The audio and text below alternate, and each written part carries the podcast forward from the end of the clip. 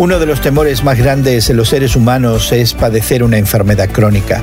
Y con frecuencia escuchamos de alguien cercano que ha recibido el diagnóstico de una terrible enfermedad. Tal vez incluso tú mismo pudieras estar padeciendo una de esas enfermedades. Recuerda que Dios tiene todo el poder sobre nuestros cuerpos y siempre es apropiado acudir a Él para pedirle ayuda y sanidad. Hoy en la palabra Marcos 1 del 14 al 34 nos cuenta que Juan el Bautista estaba en prisión y Jesús comenzó a proclamar públicamente el Evangelio, invitando a todos los que le escuchaban a arrepentirse y creer. Seleccionó a cuatro pescadores como sus discípulos, los llevó a la sinagoga de Capernaum y comenzó a enseñar con el asombro de la gente. Inmediatamente Jesús provocó oposición. Un espíritu maligno identificó a Jesús como el Hijo de Dios.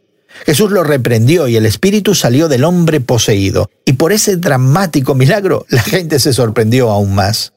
Después de todo eso, es probable que Jesús buscara descansar en la casa de Simón y Andrés, pero la suegra de Simón Pedro estaba enferma de fiebre. Jesús tomó la mano de la enferma y se le quitó la fiebre. Ese es el primer registro de una sanidad física en el Evangelio de Marcos. Y esta historia se repite en tres evangelios, quizás porque habilitó a esta mujer a servir. Dejó de estar postrada en la cama para seguir comprometidamente a Jesucristo. ¿Y a ti? ¿Te ha librado Cristo de algo que te oprime? ¿Estás dispuesto a servirle? Hoy en la Palabra es una nueva forma de conocer la Biblia cada día con estudios preparados por profesores del Instituto Bíblico Moody. Encuentra Hoy en la Palabra en tu plataforma de podcast favorita.